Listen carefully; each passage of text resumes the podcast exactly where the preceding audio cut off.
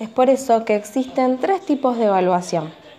La clásica, la diagnóstica y la final. La clásica tiene que ver con los modos, con las perspectivas. Es la que se hace al inicio del recorrido y es importante reconocer en ella los saberes previos de los estudiantes. La diagnóstica, también llamada formativa, atiende a los procesos más a nuestras propuestas de enseñanza es importante en este punto que los alumnos conozcan cuáles son los criterios de evaluación, es decir, qué es lo que se espera de ellos.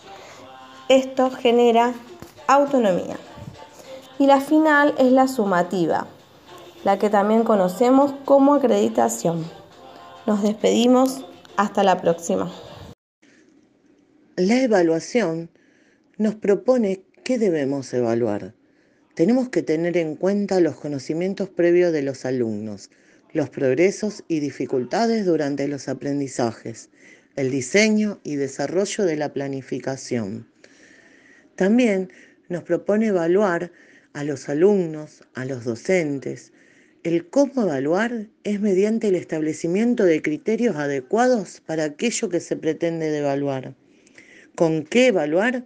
Debemos utilizar instrumentos variados que posibiliten recolectar información sobre los procesos de enseñanza y aprendizaje.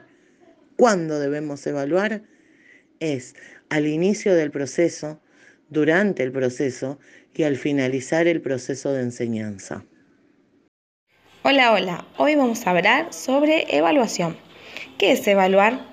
Es atender y valorar a los procesos y los resultados de la intervención educativa Además, es un instrumento de investigación del docente que permite, a través de la intervención, la obtención y el tratamiento de datos, comprobar las hipótesis de acción con el fin de confirmarlas o de introducir las modificaciones que se crean pertinentes.